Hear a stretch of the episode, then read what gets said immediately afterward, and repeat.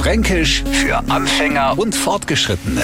Heute Andersts. Mir nehmen Fränkisch in Mund und nix andersts. Was jetzt nicht dort dass andersts euch jetzt ein exotisches Kraut wäre, das man nicht vertragen. Na, das ist natürlich bei uns was ganz was andersts. Genau, so wie es der Neufranke mittlerweile gewohnt ist, klingt bei uns alles ein wenig harmonischer. Halt einfach ein wenig anders. Freilich sind jetzt drauf gekommen, dass anders nix anders hast als anders. Und wieder sind wir uns zumindest sprachlich ein Stück näher kommen.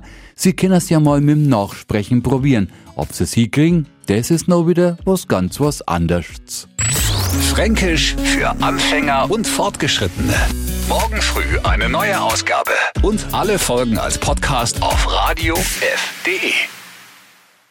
Die heutige Episode wurde präsentiert von Obst Kraus. Ihr wünscht euch leckeres, frisches Obst an eurem Arbeitsplatz? Obst Kraus liefert in Nürnberg, Fürth und Erlangen. Obst-Kraus.de